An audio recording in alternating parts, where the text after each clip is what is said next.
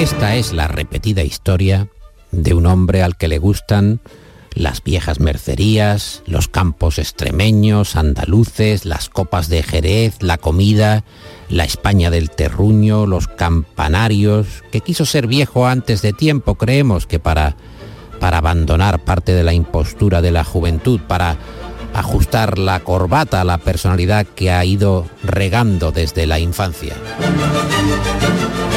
Pero como otros españoles brillantes en el pasado, eh, por distintos motivos, gratos o ingratos, el excelso Ignacio Peiró dirige desde hace más de cuatro años el Cervantes, el Instituto Cervantes de Londres, autor del completo y sin embargo punzante y divertido Diccionario de la Cultura Inglesa, Pompa y Circunstancia, este autor que podemos decir que es grafómano, no deja de escribir y escribir continuo, vuelve en estas semanas con más variaciones sobre su devaneo a la inglesa, el que es un español eh, de verdadera pasta autóctona y hace anotaciones, artículos, ensayos en un volumen titulado genéricamente un aire inglés.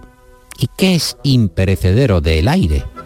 ¿Cómo el aire puede permanecer en las naciones? ¿Cuáles son algunas de esas eh, señas de identidad de su pasión inglesa que permanecen en la cotidianidad de su vida en Londres. Con un aire inglés yo quería decir algo también muy, muy habitable, eh, es decir, muy, muy material. Eh, me refiero también a, pues eso, a un cierto conjunto de rasgos estéticos que, de inmediato nos, nos remiten ¿no? la arquitectura, los interiores, eh, la jardinería, el urbanismo, a esa Inglaterra un poco inmemorial que todos tenemos en la todos tenemos un poco en la cabeza, en la memoria.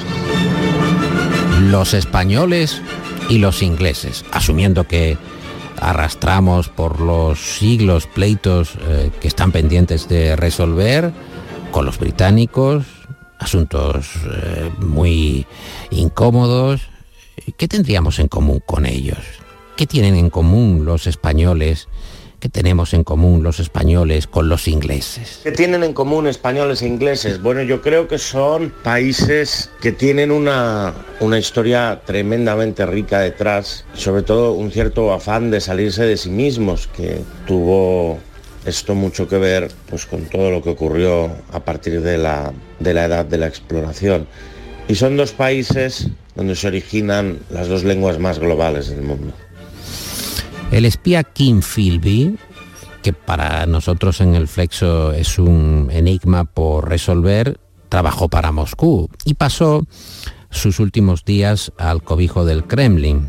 Traidor a su patria, sin embargo, jugaba al cricket en Moscú, degustaba eh, buena ginebra inglesa y leía, parece ser que con bastante cotidianidad, eh, quizá a, diario, eh, leía The Times, ¿Es, eh, señor Peiró, Kim Philby, un buen ejemplo de inglés? Pues Kim Philby hay que decir que fue un traidor, un, desleal, una persona realmente espeluznante, seguramente responsable de muchas delaciones y muchos crímenes, por ejemplo, durante la Guerra Civil Española. Em, y sí es verdad que, bueno, pues al final, como quiere el cliché eh, de que los ingleses siempre llevan su pequeña Inglaterra allá donde vayan, pues terminó en Moscú pues em, leyendo el Times y, tomando mermelada de naranja, pero en unos años eh, quizá, en fin, justamente muy amargos y en los que nunca se vio reconocido por lo que él pensó que eran sus servicios a los soviéticos. Mermelada de naranja con naranjas precisamente de Sevilla, que provee a esa mermelada porque es del gusto inglés y no tanto del gusto andaluz, hay que decir. El jardín y la biblioteca, según Lozano, el paraíso del pensar. ¿Alcanzan, señor Peiró, eh, la excelencia en estas dos disciplinas, la biblioteca y el jardín, los ingleses?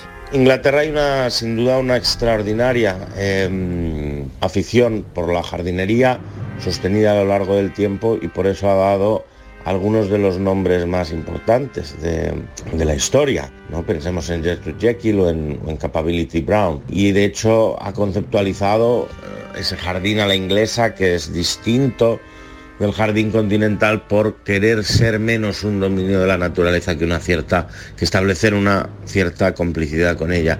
Y en cuanto a bibliotecas, tanto en el mercado privado y el coleccionismo privado como el público y el universitario, pues yo creo que sin duda es verdad que es la, es la capital mundial de la biblioteca. Londres, en particular Inglaterra y Reino Unido en general. Bibliotecas, eh, jardines, la pasión inglesa de Ignacio Peiró, que ya en Pompa y Circunstancia, su diccionario sentimental de la cultura inglesa, citaba a Job, eh, afirmando que una, isla eh, en sí mismo una isla ya en sí mismo es un destino. El que vive en una isla ya tiene una determinada coordenada para, para vivir. Eh, partiendo de esta premisa, ¿cómo definiría el espíritu nacional inglés?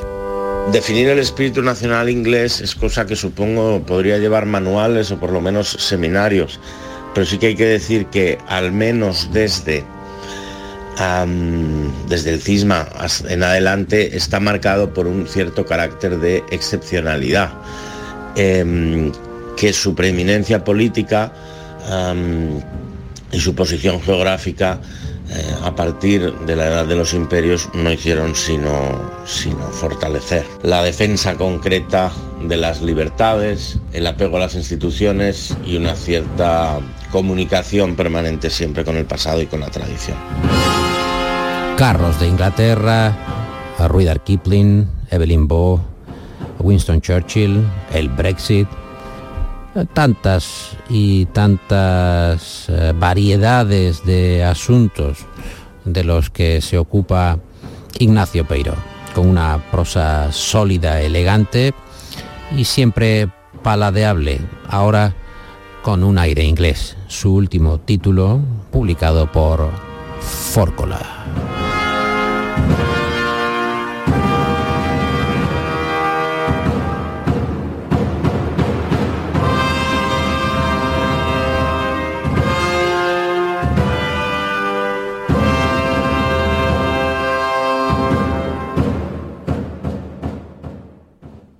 El flexo de Paco Reyero.